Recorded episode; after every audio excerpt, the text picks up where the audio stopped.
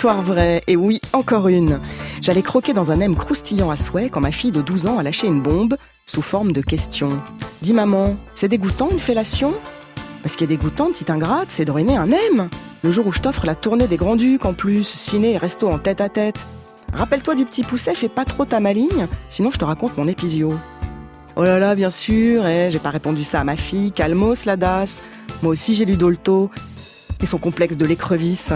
Non, ce jour-là, en fait, j'ai pris une grande respiration, l'air parfaitement zen, et puis j'ai bafouillé une bouillie, plus ou moins grumeleuse, du genre euh, rien n'est sale quand on s'aime, et qu'on est adulte, et qu'on met des préservatifs. Ah oui, puis qu'on range sa chambre aussi, et qu'on a eu son bac, avec mention. Bref, je m'en suis sortie avec les honneurs, pas peu fière la Marie, d'autant que c'était de l'impro. Bah oui, parce que j'ai eu beau chercher dans le disque mou de ma mémoire, jamais, mais alors je dis bien jamais, le mot fellation n'a été prononcé dans une conversation entre ma mère et moi. Moi, je suis une fille du XXe siècle.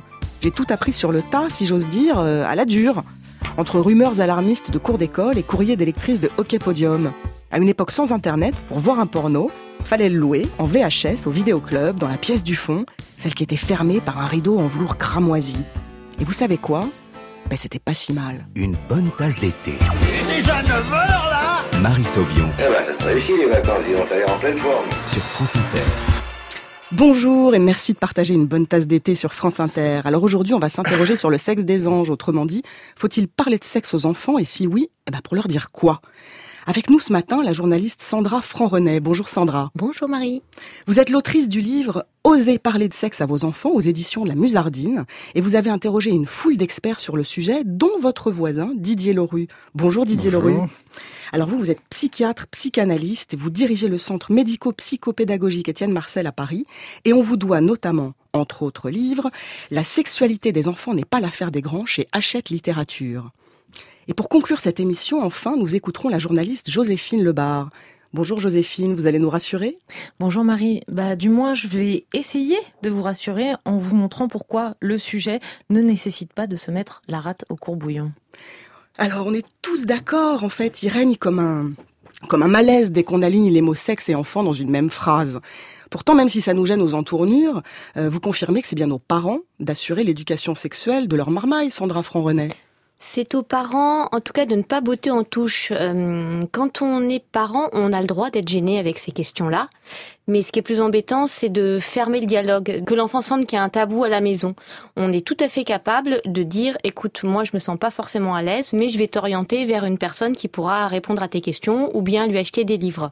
D'accord, cette personne, ça peut être Ça euh, peut être quelqu'un de proche. Ça une tante, une grande sœur, Une euh, cousine. une cousine. On peut aussi peut-être aux ados dire, euh, bah, il y a le planning familial qui fait un boulot formidable et qui ils sauront bien t'en parler de ces choses-là. Le planning, c'est vraiment super. Après, en général, les premières questions, c'est un peu plus rare qu'elles arrivent à l'adolescence. Ou Oui, alors, ça vient tôt, hein. c'est que c'est qu'on a on a peut-être euh, loupé deux trois choses, ou en tout cas loupé des occasions. Parce que je veux vraiment pas mettre de jugement. hein. Chaque parent fait ce qu'il peut.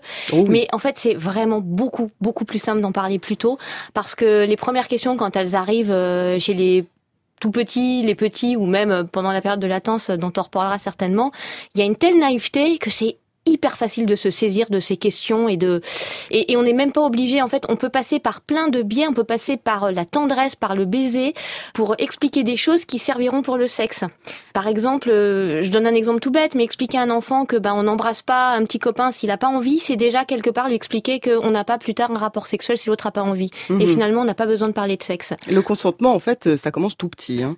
Le consentement ça commence tout petit Et alors, Didier Leroux, selon votre expérience, les parents s'en sortent comment? Est-ce que vous avez l'impression qu'ils s'interrogent beaucoup avant de s'y coller Ou alors qu'ils y vont comme des brutes, au contraire Ou euh, qu'ils laissent lâchement la corvée euh, à l'école et à Internet? Je crois qu'ils sont très embarrassés. euh, C'est normal puisque la sexualité, ça renvoie à l'intime de la sexualité de chacun, mais ce sont des adultes.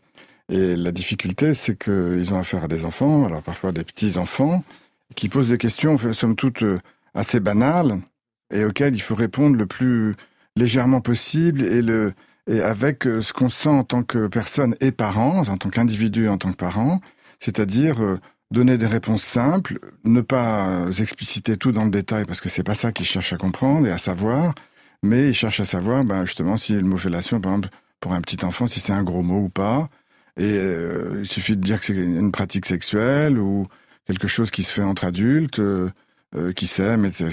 Ça en reviendra, je pense, Mhm. euh, c'est-à-dire la dimension amoureuse et la dimension du sentiment amoureux dans les rapports humains et dans le cadre de la sexualité. Mais je crois que l'idée, c'est de donner un élément de réponse très simple et puis dire, bah, si tu as d'autres questions, reviens et puis on en reparlera et on verra euh, où tu en es. Alors justement, on parlait des étapes. Hein. Évidemment, on dit pas la même chose à un, à un petit enfant qui est en maternelle ou à un ado de 15 ans accroché à YouPorn. Et donc justement, les grandes étapes, on va, on va en distinguer trois. Est-ce que vous pouvez nous les résumer brièvement, Didier Lorus, s'il vous plaît? Euh, on a deux heures ou trois en fait.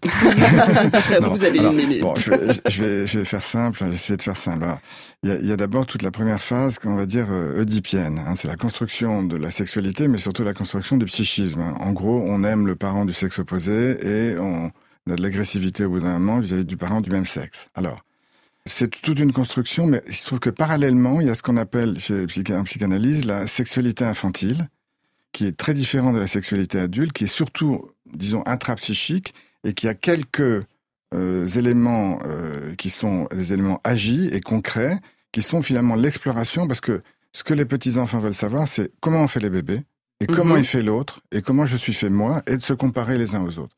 Alors ça donne de l'exploration, on se regarde euh, le corps de l'autre, etc. Et puis on approche, et puis éventuellement on commence à, à explorer en touchant le corps de l'autre, Mhm. entre enfants consentants. Attention, hein Très important. précisons bien les choses. hein. Et donc, c'est le, le- le- le jeu du, du- du docteur, du papa et la maman, etc. Et, et- et ça, disons que c'est la première étape qui se calme vers l'âge de 5-6 ans environ, ce qu'on appelle le déclin de l'Oedipe. C'est-à-dire, ça veut pas dire que c'est fini, mais le déclin de l'Oedipe. Deuxième phase, la phase de latence, qui dure jusqu'à 11-12 ans, c'est-à-dire le début de la puberté. Et ensuite, troisième phase, l'adolescence, avec en premier lieu la puberté, qui est le, le- le- le versant corporel, physiologique de transformation du corps. Et puis l'adolescence, c'est dans la tête que ça se passe. D'accord. Psychisme. Voilà. bah, c'est très clair. Trois, trois étapes. Alors, faut-il parler de sexe aux enfants? Ben, On en discute jusqu'à 10h avec le psychiatre Didier Loru et les journalistes Sandra Franc-Renet et Joséphine Lebar. C'est l'été et vous écoutez France Inter. La pluie ne tombe pas. Y a pas d'eau, La neige qui font là-bas. ça c'est chaud, Arrêtons les débats. là c'est chaud. Il frappe ici et là. El Niño,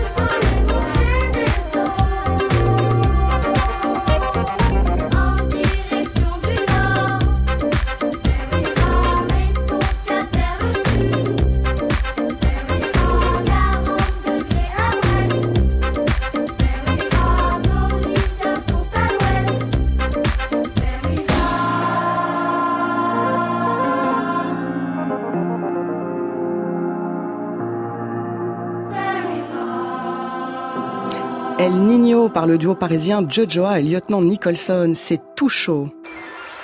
France Inter. Marie Sauvion, J'ai l'impression que les vacances vont enfin commencer. une bonne tasse d'été. Papa, comment on fait les bébés, eux? Papa, comment on fait les bébés, eux? Papa, c'est quoi cette bouteille de lait? Eh bien, ça c'est ta mère. Ça c'est ma bite. Et voilà comment on fait les enfants. C'est pas compliqué. Suffit de demander.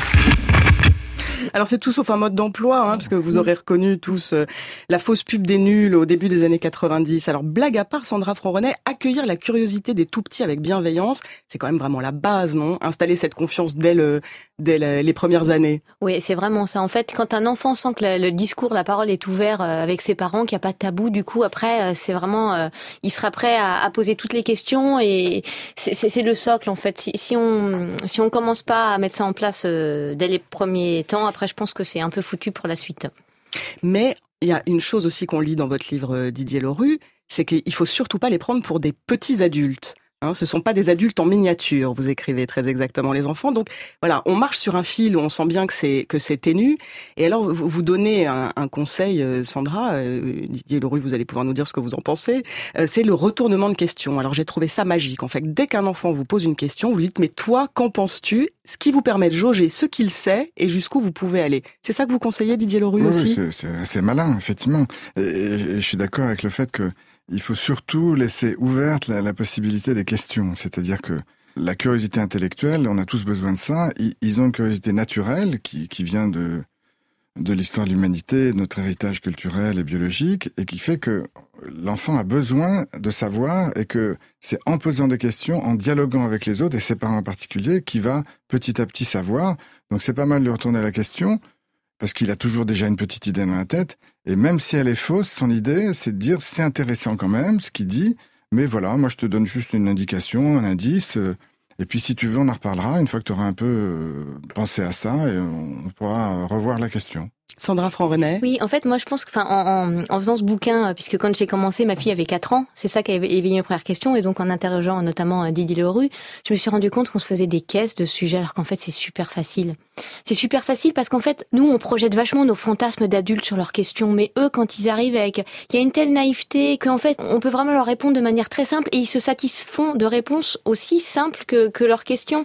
Je, je me souviens, moi, l'introduction du bouquin, c'est vraiment ça. C'était le matin, ma fille, les cheveux en bataille, elle venait de prendre sa douche, elle me, elle me, elle me montre son sexe et elle me dit, maman, c'est quoi ça? Ben je lui dis, bah c'est ton clitoris, ma chérie. Et elle me regarde, elle me fait, oh ben j'adore mon clitoris. Puis elle est repartie. Et voilà, ça lui suffisait. Je suis pas rentrée dans les détails. Je lui ai pas dit, bah c'est, c'est ton petit bouton du plaisir et tout.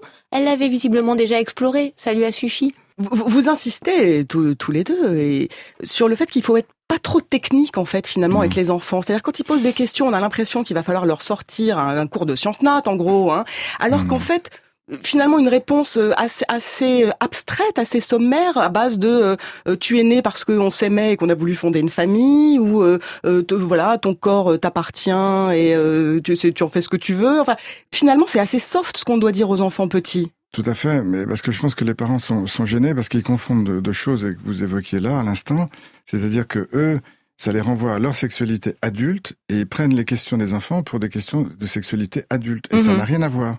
Lui, il veut savoir simplement comment ça marche. D'ailleurs, son corps n'est pas encore suffisamment formé, ça viendra au temps de l'adolescence, pour être apte à des pratiques sexuelles dites génitalisées adultes, peu importe. Mais là, l'enfant, ce qu'il veut savoir, c'est un, comment ça marche, comment on fait les bébés comme dans la fausse pub, et aussi comment est fait son sexe et le sexe de l'autre et le corps de l'autre. Mhm. C'est ça qu'il veut savoir.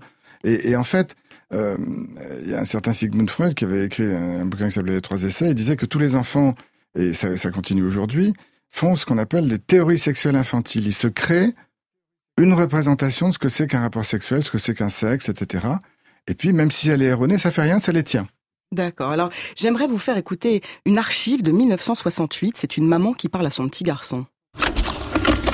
Mais à quoi sert l'homme Pour le faire, le bébé, tu veux dire Eh ben, pour le faire, il sert à apporter dans le ventre de la maman un des éléments qui font le bébé. Il faut deux éléments pour faire le bébé. Hein? Je t'ai dit que la maman apportait ce petit œuf. Et puis, il faut, oui, il faut deux demi-graines. Alors, le père, il amène une demi-graine dans le ventre de la maman. Tu sais où il la fabrique et tu sais comment il la met? Alors, tu sais très bien que sous, tu as des testicules, c'est-à-dire des petites bourses où il y a des petites graines là-dedans. Et par le même orifice où tu fais pipi, eh bien, quand on devient un jeune homme, qu'on grandit et qu'on arrive à l'âge de la puberté, vers 14-15 ans, eh bien, il peut sortir dans certains cas un autre liquide qui n'est pas du pipi, par ce même orifice. Et ce liquide est fabriqué dans les petites bourses que tu as en dessous de ce que tu appelles ton zizi, tu vois Et c'est dans ce liquide-là qu'il y a les migraines. Alors, le monsieur, dans certains cas, eh bien, il vient près de la dame, il l'aime beaucoup, il embrasse la dame, il l'aime beaucoup, il est content, ils s'aiment tous les deux. C'est ça qui est le plus important. hein. Ils ont envie de se faire un grand câlin.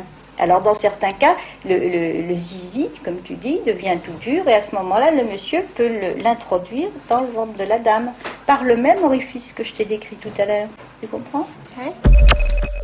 Alors en entendant cette femme expliquer la petite graine sur l'ORTF il y a 50 ans, on se demande si le discours a fondamentalement changé ou pas. Qui veut commencer? Didier Leroux Didier, Euh, et en plus, c'est- pas la petite graine, c'est une migraine finalement. c'est intéressant. Elle a Ah, des oui. migraines, la maman. Ah, j'ai compris le- deux migraines, moi. Oui, c'est- j'ai compris une demi-graine. Oui, mais c'est ça. mais Ouais, migraine. mais migraine. Ah oui, Migraine. Elle dit ça. Bonjour Lacan. Bon. Et si vous voulez, ça, elle fait un joli cours de SVT que les, les, les adolescents font en quatrième. On leur apprend, euh, on, on leur- d'abord on leur parle des volcans et ensuite on leur parle de la, la physiologie de la reproduction. Et Ce qui est la même chose. Hein. ce qui est- oui, exactement. bah, c'est la nature. c'est- la- la- le monde est ainsi fait. Mais bien sûr qu'elle en dit trop, et vous voyez que c'est pas du tout une, une interaction, c'est un- c'est un vrai cours. Quoi. Il y a une petite question, et après, la maman se déverse, fait quelque chose de très précis, de, le liquide, le, le fait pipi, etc. Bon, c'est pas ça la question. C'était peut-être pas ça, parce qu'il est tout petit, cet enfant. Il a 5-6 ans. Oui, et beaucoup de parents l'utilisent encore, l'histoire de, de l'œuf et de la graine, hein, et pas une migraine. Euh, et simplement, c'est dire, voilà, il y a, il y a une petite graine qui sort du zizi du papa, quand le papa met dans le ventre, puis il y a un œuf, et puis voilà, ça fait, un- ça fait au bout d'un moment un bébé. Mais, et puis parce qu'ils s'aiment beaucoup, ça c'est déjà Ouais, pas mal. Ça, c'est pas mal hein, quand elle dit ça. Alors la différence euh, avec 1968, hein, c'est qu'aujourd'hui il y a du sexe partout. C'est-à-dire euh, il n'y a, il y a pas besoin de demander. Hein. La pub, les magazines, la télé, les clips, Internet, bien sûr. C'est impossible d'y échapper. Alors autant dire que ça va compliquer un petit peu la période de, de latence. Didier Leroux, vous, vous nous rappelez ce que c'est cette période de latence dont vous l'avez évoqué tout à l'heure Alors donc c'est c'est encore Sigmund. Et il avait euh, expliqué que donc il y avait une, la sexualité humaine, contrairement à celle animale, était diphasée. C'est-à-dire qu'il y a donc le dip, il y a cette phase de latence qui est une sorte normalement d'apaisement de la curiosité sexuelle et de la tension sexuelle, et que une fois qu'il y a eu donc ce que j'évoquais le déclin de l'Oedipe hein, vers 5-6 ans, c'est-à-dire que voilà les questions, on renonce finalement à épouser le parent du sexe opposé, ça va un peu mieux, bon. Et à ce moment-là, euh, comme par hasard, c'est l'âge où on les met à l'école, comme ça ils apprennent des tas de choses et ils ont envie d'apprendre. Et logiquement, il y avait il y a une espèce d'apaisement donc des tensions et des pulsions sexuelles. Sauf que ce qu'on remarque, euh, moi et, les cliniciens depuis euh, 10-15 ans environ, ou, Mhm. ou maximum 20 ans, c'est qu'ils sont de moins en moins latents, c'est-à-dire qu'ils sont très excités et excitables, mais parce qu'on vit dans un environnement, et nous les adultes, on finit par presque ne plus s'en rendre compte, et là je ne parle pas encore du porno, c'est simplement que dans les pubs, dans les images, dans ce qui, ce qui est leur entourage visuel, ou à la télévision, euh, ce qu'ils regardent, et une fois plus même pas le porno, il y a beaucoup de sexualité que les adultes aussi, peut-être parce qu'ils font pas très attention, parlent de sexualité adulte devant des enfants, et que c'est pas du tout, ils en sont pas du tout là, ils veulent pas entendre des choses comme ça, et que c'est une sorte d'intrusion et d'effraction dans leur psychisme à eux, Vous parlez d'abus psychiques hein, dans votre livre. voilà, je parle d'abus psychiques sexuels. Enfin, les abus sexuels, c'est vraiment les attouchements, les viols, etc. Ça, c'est une réalité euh, concrète hein, de- des corps intrusés. Alors que là, je parle de effectivement d'abus psychiques. Mhm. Hein, C'est-à-dire qu'il y a quelque chose qui vient faire comme un mini trauma, voire des traumas parfois importants, à force de voir toute cette sexualité et qu'il y a un retentissement. Là, on parle. Il y a un truc très à la mode en ce moment, c'est les enfants excités, là, les, les hyperactifs. Les hyperactifs. Ben, moi, je trouve qu'ils sont surtout hyper excités. On va y revenir très vite. Vous écoutez une bonne tasse d'été sur France Inter. On est ensemble jusqu'à 10 heures.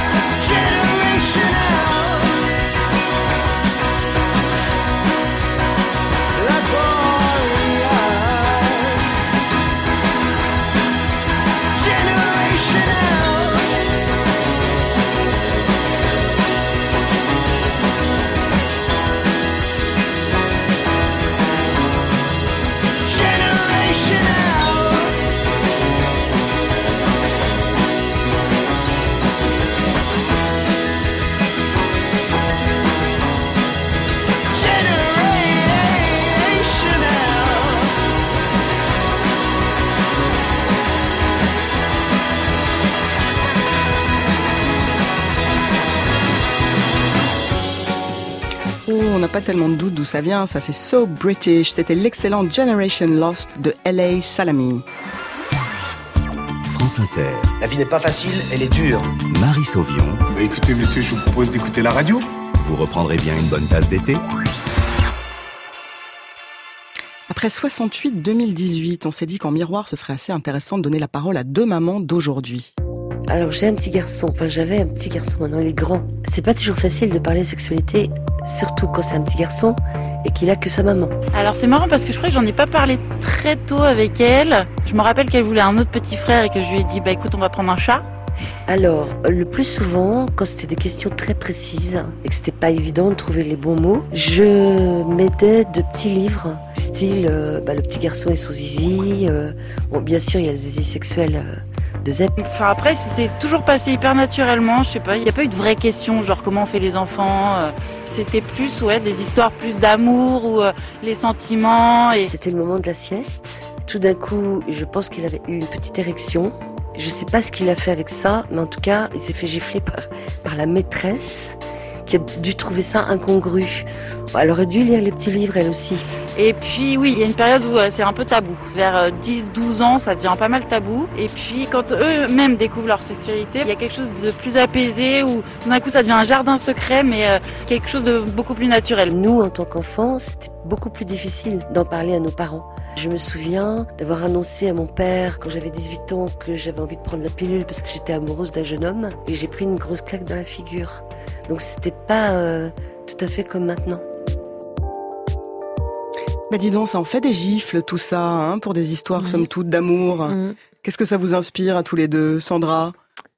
Euh, après, je sais pas trop quel âge a la maman, parce que bon, moi j'ai j'ai 40 ans maintenant, je pense que j'ai eu la chance de grandir dans une famille assez ouverte, donc j'ai pas pris de gifle.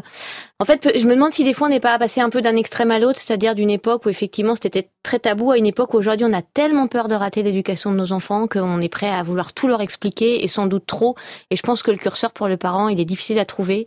On veut tellement être des parents parfaits, on a tellement peur de rater quelque chose que du coup on, on les abreuve, on les abreuve, on les abreuve. Et on revient à ce qu'on disait tout à l'heure, c'est-à-dire que en fait ils sont pas demandeurs de ça les enfants. Ils ont juste de- une, curiosité, sans revenir forcément à la petite graine. En fait, juste savoir ce que m'avait dit euh, Sophie Marinopoulos, que j'avais trouvé super dans le bouquin, dit quand finalement un enfant pose des questions, ce qui l'intéresse plus au-delà de comment on fait les bébés ou de, c'est, de connaître son histoire. C'est en gros de savoir qu'à un moment donné, il y a eu deux personnes qui sont aimées et que ces deux personnes sont elles-mêmes le fruit d'une lignée, d'une histoire, et de leur raconter cette histoire. Alors euh, ça c'est vrai pour les tout petits. Après on, on parlait tout à l'heure avec vous Didier Leroux de la, de la période de latence, des 7-12 ans en gros, qui est de moins en moins une période de, de latence. Hein. Cette période où la curiosité sexuelle est censée être au repos pour laisser place à la curiosité du monde, du monde entier, de toutes les choses autres que ce soit son corps, euh, etc. Sauf que alors euh, voilà, vous étiez en, train de nous dire tout à l'heure euh, que ça se passait pas aussi idéalement aujourd'hui. Donc euh, je parlais de la- des, des sursollicitations euh, de toutes sortes de, de médias et de leur environnement. Et avec des parents qui parlent de sexualité. Mais pour revenir à ces enfants de l'âge de latence, c'est vrai que c'est un petit peu compliqué parce que du coup, ça les perturbe. C'est souvent, ils ont du mal à se concentrer sur ce qu'ils font euh, et sur leur travail scolaire parce qu'ils sont imprégnés par des histoires sexuelles et qu'ils sont pas encore adolescents, donc ils sont pas pubères en tout cas, et que c'est très difficile. Alors il y a, comme pour les petits, je pense qu'il y a aussi des médias qui sont très très bien. Dans l'interview, on parlait de zizi sexuel. Ça, c'est vraiment formidable. Zep, il, il a rendu service à des générations d'enfants, mais il y a aussi, euh, je cite de mémoire Max et Lily, et puis des tas d'autres petits bouquins. Mais c'est pas, voilà, je te donne le livre et puis euh, débrouille-toi. C'est on va le lire ensemble. D'accord. Hein, c'est euh, voilà, et puis tu vas me poser des questions au fur et à mesure s'il y a des choses que tu comprends pas, qui permet l'échange et dialogue avec un support. Alors les règles de base dans ces questions, on, on est d'accord. On parle jamais de soi, de son expérience personnelle, jamais de son propre couple, et on n'est jamais dans le descriptif euh, technique. Le Ouais. mode, on n'est pas dans le mode d'emploi. On est d'accord. Surtout pas. Et puis euh, il y a quand même aussi quelque chose qui est là dans l'interview, c'était aussi une, une maman seule euh, qui élevait un garçon.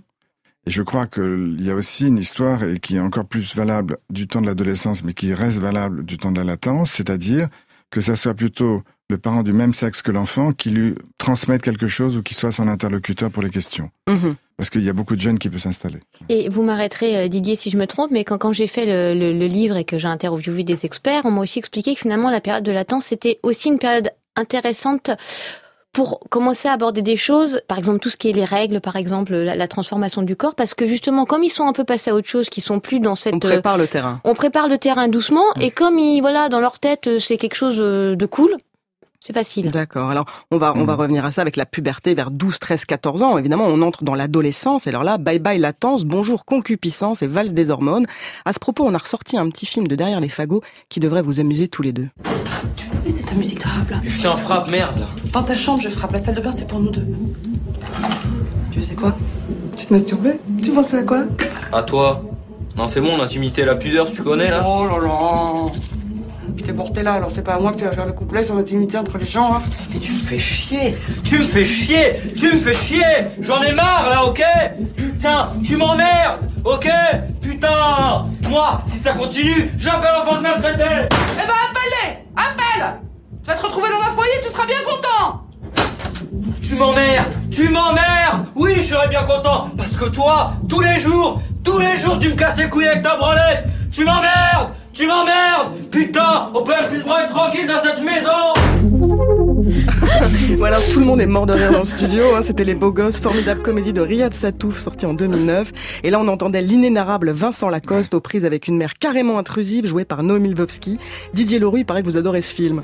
Oui, parce que je trouve que c'est un, un film euh, qui reflète bien euh, ce que c'est que les, les perturbations à la fois hormonales et, euh, et sexuelles et, de pensée d'adolescents euh, lambda. Alors ils sont un peu caricaturaux, mais tous les deux dans, dans le film. Mais je trouve que c'est un bon aperçu de ce que sont les problématiques adolescentes autour de la sexualité à cet âge-là. Et puis surtout, cette scène est absolument admirable. Du côté de, on parle de ce que les parents doivent faire. Là, c'est une intrusion caractérisée dans l'intimité de ce pauvre garçon qui se défend très bien. Hein. Oui, oui, oui, il a cet avantage. hein. Heureusement. Mhm. Alors l'adolescence, on le sait, on l'a vécu, hein, c'est un, un champ d'ortie, c'est même parfois un champ de mine. Et alors l'adulte, le parent, peut se sentir un peu pâteau et pas du tout le bienvenu quand il fait son job de parent. Or, c'est bien le moment où il faut leur parler effectivement de la contraception, des IST, infections sexuellement transmissibles, du sida, de tout ça, du consentement à nouveau. Est-ce que, est-ce que vous êtes d'accord? Est-ce que c'est bien le moment où il faut passer euh, à ces questions un peu médicales Bah après, euh, je pense qu'il y y a à en parler, il y a la manière d'en parler parce que ce que me disait euh, Samuel Comblaise, un des psys euh, interrogé aussi dans le bouquin, c'est que en tant que parent, on a tendance à aborder ça de manière hyper anxiogène, c'est-à-dire sexualité, ça va être sida, ça va être grossesse, ça va être performance, et du coup on oublie euh, très souvent euh, d'aborder la, la dimension du plaisir, euh, du désir, de l'amour, et, et je pense que peut-être qu'on peut aborder ça de manière un petit peu plus sereine. Parce que sinon, c'est vrai que l'enfant, il va se dire, waouh, mais là, j'entre dans un âge où là, ça va être l'âge de tous les dangers, et, et, et on leur rend pas forcément service. Didier Leroux Oui, moi je pense que à une époque, effectivement, mais il était nécessaire de faire des campagnes auprès des adolescents contre la propagation des IST, etc., et le sida en particulier. La question, c'est qu'on les a bombardés d'informations là-dessus et qu'on a oublié la dimension qu'on a déjà évoquée de, du sentiment amoureux. hein. Oui, c'est-à-dire qu'une fois qu'on avait dit ça, on avait l'impression qu'on avait fait son job. Oui, c'est ça. Mais en fait, aujourd'hui, alors il y a les travers d'Internet avec le porno, mais il y a aussi les bienfaits d'Internet, ce qui fait que n'importe quel adolescent, en général, arrivé au début de, de sa puberté, de son adolescence, il sait plein de choses. Hein, les IST, il sait ce que c'est, le préservatif, il sait ce que c'est. Enfin, il sait déjà plein de choses techniques, physiologiques. Et qu'il n'y a pas besoin de les abreuver de ça. Et, et là aussi, c'est dans un dialogue où le parent qui s'inquiète un peu peut, peut demander à l'adolescent ou à l'adolescente euh, où tu en es, est-ce que tu veux qu'on en parle, si tu as des questions là-dessus, moi je peux être ouvert, etc. Et, mais une chose caricaturale que, que j'ai vu faire, c'est par exemple une mère qui envoie son gamin euh, de 14 ans en colo et qui lui glisse des, des préservatifs. Il n'en était pas là du tout, ça l'a vraiment choqué énormément. Alors, il- alors il faut faire quoi? Il faut, il faut lui donner un petit extra d'argent de poche et qu'il se débrouille pour les acheter. Il est assez grand. S'il est assez grand pour Mais avoir à- des relations sexuelles, il est assez Mais- grand pour aller à la pharmacie, Mais, non? euh, Oui, et puis à 14 ans, c'était pas du tout son truc. Il en était pas là. Il, se demandait comment aborder une fille et lui dire qu'il avait, qu'il, était un petit coup de cœur pour elle. Enfin, Bon, bah alors, avec l'adolescence, on a du pain sur la planche. Les ados, le sexe et nous, on en parle jusqu'à 10 heures dans une bonne tasse d'été sur France Inter.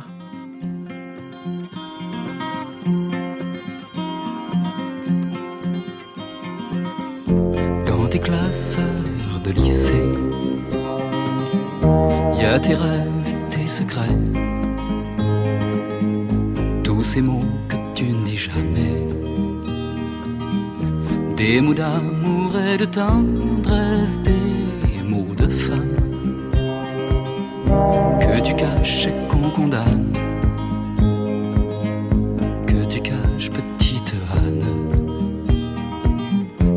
Dans tes classes de lycée. Y a du sang et y a des pleurs, des premières blessures de ton cœur, les premières blessures, les premières déchirures qui font des bleus à ton âme,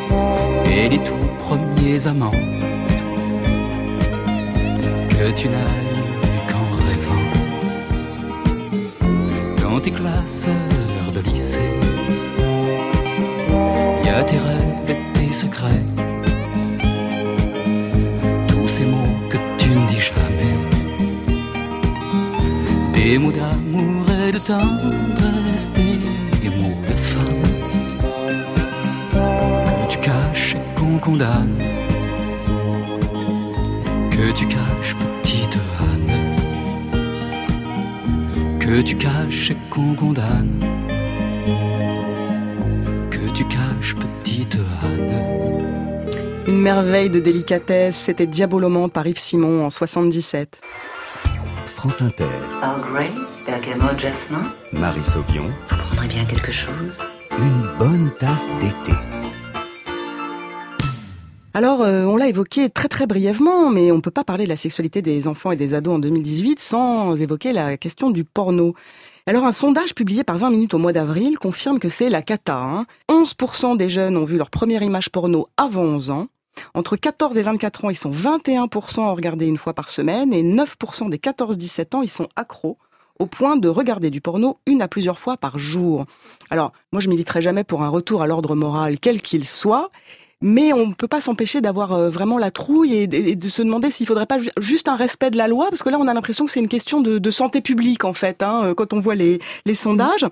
À l'âge où se développent les, les fantasmes, les désirs, euh, euh, où se construit l'identité euh, de futurs adultes, euh, c'est le X et son formatage en fait hein, qui prennent le pas sur euh, sur tout le reste. Sandra Franc-René. En fait, ce qui est dommage, c'est que y a le, le planning familial fait un super boulot. Normalement, les établissements euh, scolaires sont censés ouvrir leurs portes au planning, sauf que bah, pour bien connaître la, la coprésidente Caroline Réby, elle m'explique qu'ils ont très peu d'interventions parce qu'ils font un boulot génial et en fait quand ils vont voir les, les, ados ils se rendent compte que là vous avez passé la musique de Diabolo les préoccupations c'est les mêmes en fait. Les ados euh, alors c'est sûr ils sont dans un environnement beaucoup plus sexualisé mais eux ce qui les inquiète c'est euh, c'est de tomber amoureux c'est de savoir euh, si la personne dont ils sont amoureux bah c'est réciproque ou pas et je, je, fais un petit parallèle mais euh, j'avais interrogé sur cette question une ancienne actrice porno Caroline Trindy mm -hmm. qui m'a dit un truc que j'ai trouvé génial elle m'avait dit mais en fait apprendre à faire l'amour en regardant du porno c'est aussi con que d'apprendre à conduire en regardant Taxi.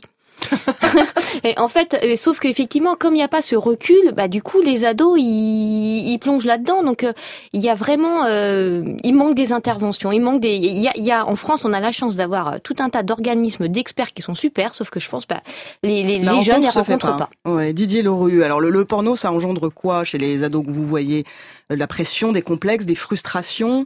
Alors d'abord, ce qui est inquiétant, c'est ce que vous avez dit euh, par rapport à cette euh, statistique-là, c'est qu'on s'aperçoit que l'âge du visionnage des premières euh, images porno a baissé ces derniers temps, et ça c'est inquiétant parce que c'est donc c'est des prépubères, c'est des enfants donc encore, et que ça c'est très dommageable parce que ça renvoie aussi à des traumas parce qu'ils en sont pas là, ils sont curieux. Alors c'est facile de, traîner un peu sur Internet et puis ils tombent là-dessus et ils sont pas préparés du tout à ça.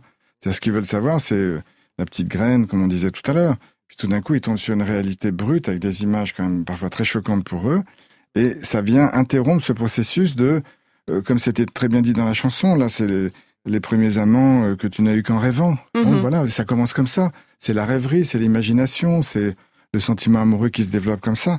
Et moi, je trouve que, et je, je suis pas à perdre la pudeur non plus, mais je trouve que la question, c'est que ça vient inciter après, quand ils deviennent ados, à aller vers la sexualité de façon peut-être un peu trop brute, ils sont pas préparés.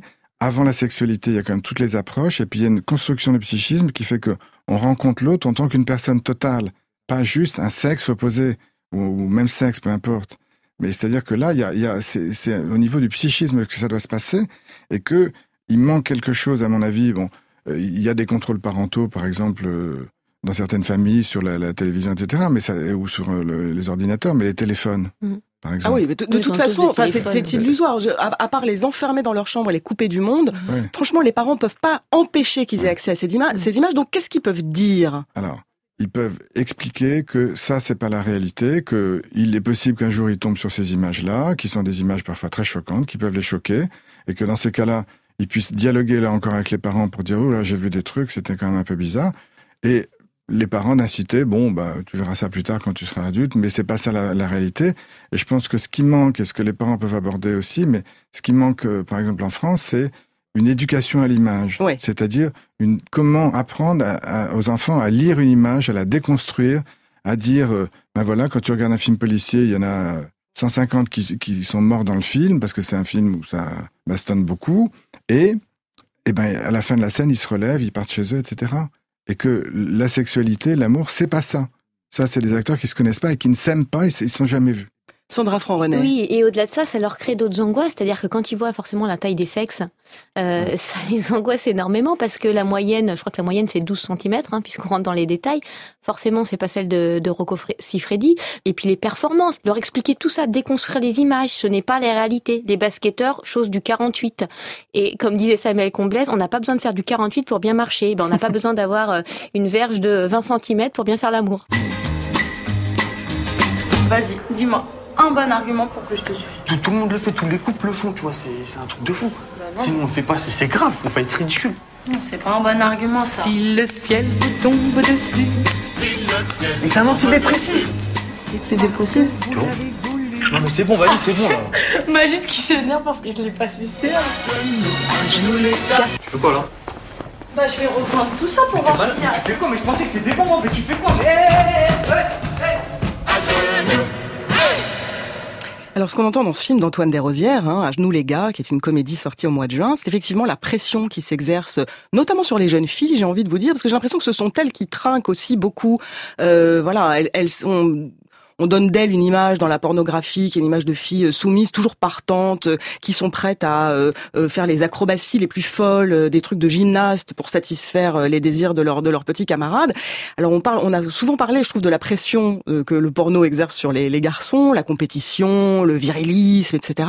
Mais alors pour les pour les filles, il me semble que c'est absolument épouvantable. Je pense qu'il y a, y a là aussi une grosse, euh, un gros travail d'information à faire aussi bien peut-être au niveau sociétal qu'au niveau individuel dans les familles, etc. Qui est reprendre la question, par exemple, du consentement et que on peut pas dénier, on ne sait pas exactement la mesurer. Hein, il y a plusieurs études qui ont été faites sur l'influence du porno sur la sexualité des adolescents puis des adultes. Alors, on va dire que les plus fragiles sont fortement influencés et prennent ça pour argent comptant. Et puis, il y a toute une frange, de- surtout de garçons, qui pensent que c'est normal, que les codes imposés, c'est comme au patinage artistique, il y a les figures imposées puis les figures libres. Mais là, il y a les figures imposées, c'est les codes du porno, et qu'il faut qu'ils fassent comme ça dans la réalité. Et je pense qu'il y a tout un travail à faire pour, chez les garçons, dire le- consentement, voilà ce que ça veut dire. Si une fille elle est d'accord pour t'embrasser, mais qu'elle veut pas faire autre chose après, eh ben, il faut que tu respectes ça. Et il faut apprendre aussi aux filles à se faire respecter. Et à dire, mais ça, si ça t'intéresse, tu vas dans les films porno, mais moi, c'est pas ça. Et que, une fois de plus, j'introduis toujours, j'y insiste sur la dimension que on, on peut faire des choses avec euh, des sexualités si c'est librement consenti et si on a des sentiments pour l'autre. Et les sentiments, c'est-à-dire qu'on respecte l'autre aussi.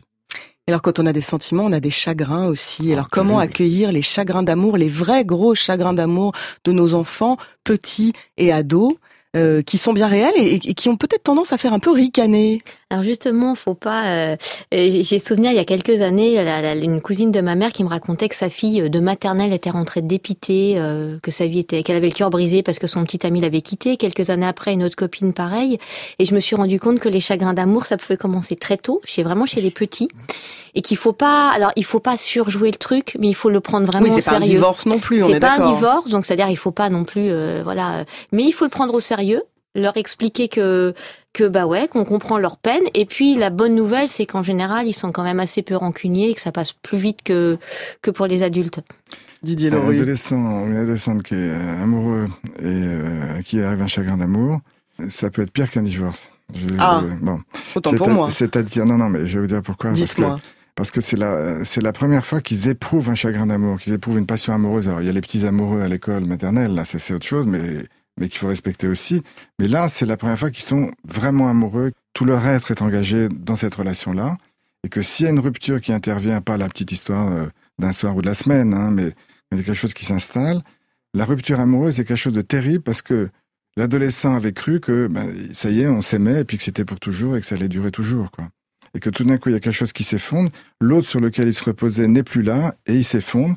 Et ça peut donner des décompensations parfois graves, des velléités suicidaires aussi parfois, et qu'il faut Ah ouais. surtout être très très très prudent et vigilant à respecter ce sentiment, pas lui dire bon une de perdue, dix de retrouvée, des bêtises comme Quelle ça, horreur. mais lui dire c'est très dur ce que tu mais, mais on, on va t'aider à remonter la pente et euh, tu verras, il y a quand même une vie après. Euh, C'est possible.